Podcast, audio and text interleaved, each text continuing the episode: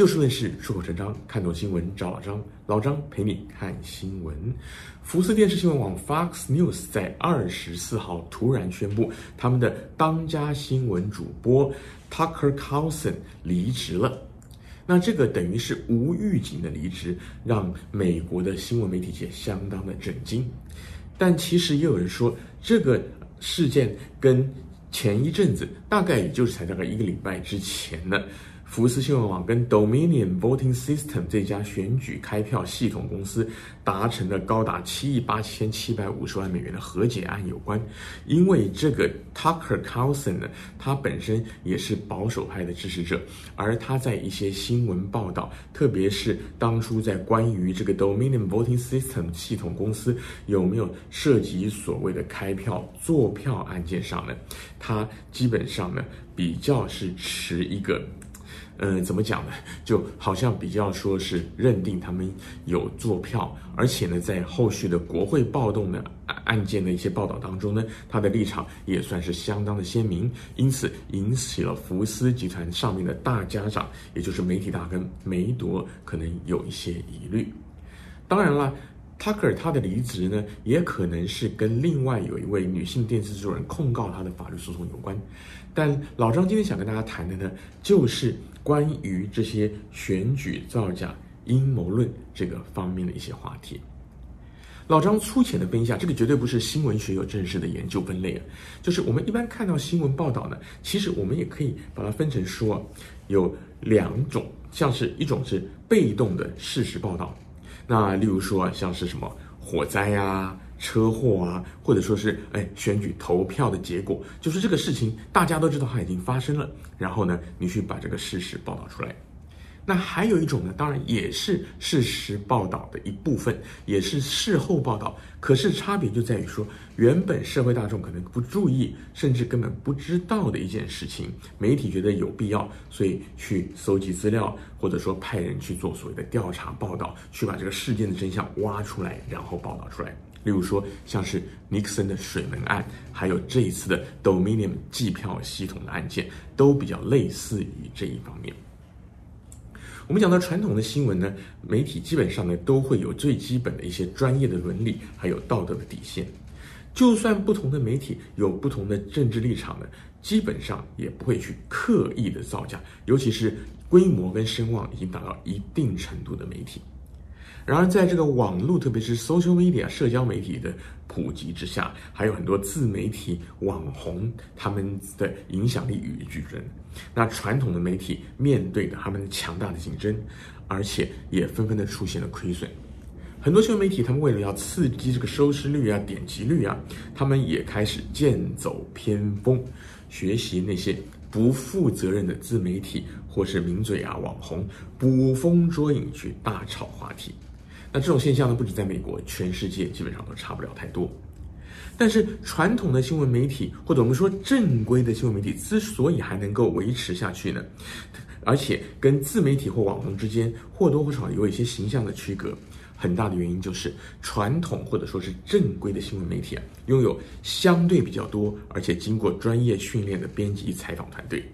像是比较深入的专题报道，或者比较大规模的调查、搜集资料等等的，一般的民众还是比较愿意去相信这些传统的正规的新闻媒体。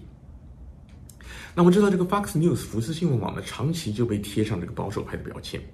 那事实上呢，老张过去也曾经多次的跟您说明分析过，这个世界上本来就不可能有任何的公正客观的新闻报道。所有的新闻采访报道呢，都或多或少有主观的成分在内。因此啊，Fox News 偏向保守派并不稀奇，也没有必要太过指责。就像有人说这个 CNN 是偏向自由派一样，因为呢，这些大媒体他们从来也没有隐瞒过他们的立场。而这一次问题主要是在于说，他们采访报道跟调查等等总结并且披露出来的内容呢，可能违背事实，而且也造成特定对象的实质损害。这次的案件乃至于类似的情况可能发生的情境，不外乎是一种就是得到了一些情报，那这些情报有可能是正确的，也有可能是错误的，然后呢就去深入的挖掘，但是调查的结果出了错误，或者是另外一种，就是说接到上面的指示说去打击特定的阵营，于是呢，编采团队开始找题材，但是他们拿到的资料跟情报是错的。那这两种呢，都是调查的方向跟结果产生错误，但是头一种是被动的，第二种呢，则是故意的、主动的。其实啊。正规的新闻媒体企图运用舆论的力量来影响、来操弄选举，于是从一开始就无中生有，是捏造事件，然后予以穷追猛打。老张个人认为，平心而论，这样的几率可以说是相当的小。当然，媒体会运用他们在舆论上的影响力。那也有可能在对于一些新闻事件跟报道的诠释的角度上，从他们偏好的角度去切。但是老张刚刚特别讲到的是无中生有这样的情况呢，老张个人觉得说，真的应该是不太会有的。而比较可能的情境是什么？第一个，当然就是上面的主管有特定的指示。或者说，这个编采团队记者他自己就有一些偏好，因此他们在得到情报，不管是有人爆料，或者说他们自己在像是 social media 上的一些观察，或者说哪里打听到的风声呢，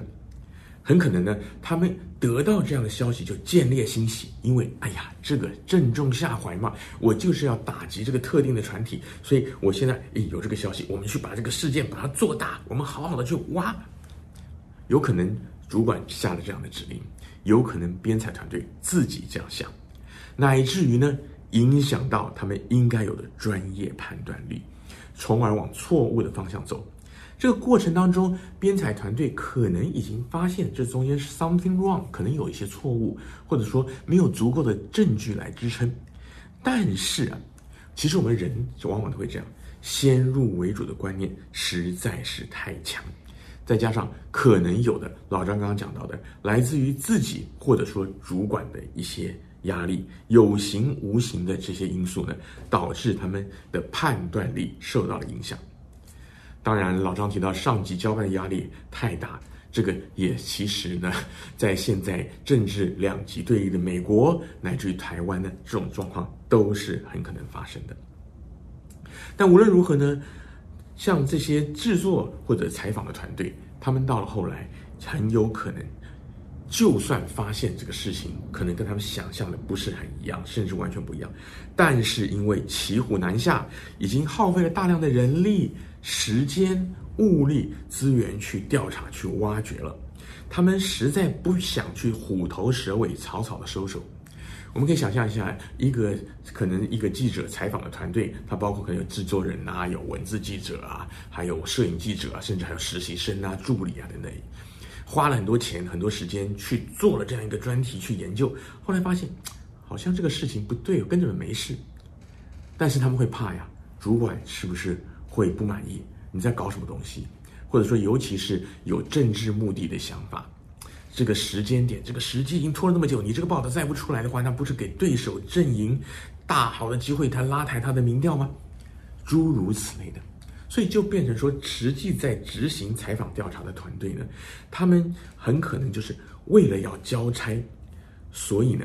就想尽办法去扯一些有的没的。我们俗话常常讲嘛，这一个头已经洗下去了，骑虎难下了。当然了，如果是新闻媒体高层刻意的要求误导，甚至去造假的话，要谴责的当然就是高层。而老张觉得更有可能情况就是刚刚讲到的，采访团队本身没有时时刻刻保持警醒，留意到可能出现的警讯，发现不对劲的时候，更由于主观的意识太强，或者有过多的政治目的的考量。而有意无意的去忽略摆在眼前的事实，甚至企图要指鹿为马、强渡关山。这次事件对于 Fox News 的经营高层来讲，当然是一个提醒，因为七亿八千五百万的和解代价真的很高，而且后续还有其他的公司告的要求赔偿的金额还更重。但是呢，老张在这里觉得很重要的一点呢，就是我们每一个新闻从业人员都应该要引以为戒，不管您是在采访报道的哪一个环节，都应该要小心谨慎。对了就继续深入的挖掘，错了就悬崖勒马。必要的时候就予以澄清，因为很多时候呢，我们的一些专题报道是一面做一面出，并不是说整个系列做完才出，有些是因为时时效性的关系，有些是内容性质的关系。所以说呢，我们做新闻的真的应该要实事求是、小心谨慎、步步为营，遇到任何可疑的地方都应该静下心来，拿掉自己内心的想法，特别是立场，仔细的、冷静的来分析研判。如果方向错误或者是证据不足的呢，都应该要勇于认错并且修正。相对对于观众朋友来讲呢，您也应该要持平看待，不需要去刻意渲染媒体的特定立场，因为媒体有立场很自然。但是要监督这些媒体是不是过分的朝他们的立场倾斜，乃至于颠倒黑白。而且我们要永远对于新闻报道采取怀疑的态度，因为只要是人就会出错。媒体工作者都是人，那么就算您的政治立场跟这个媒体是一致的，您也应该要冷静的、审慎的去看摆在眼前的报道还有证据，千万不要情绪反应过度。特别是像像这样的案子发生之后，应该要去审视客观的事实，看看判决是怎么说的，看看电视台他们自己是怎么说的，而不要觉得说，哎呀。他们一定是被政治打压了，一定被政治迫害了。老张知道，现在有很多保守派的支持者已经这样想了。那这样子呢，无助于事实的厘清，也无助于监督媒体的进步，只会让这个社会的对立更厉害，而且让我们看到更不愿意看见的人出来参选。所以，更不会愿意看见的人呢，也就是指那些会煽风点火、挑起两极对立的。不管是哪个政党，都有这样的人存在，我们真的要引以为戒。今天节目时间又到了，欢迎您下次继续知道就事论事、出口成章的老张陪您一起看新闻。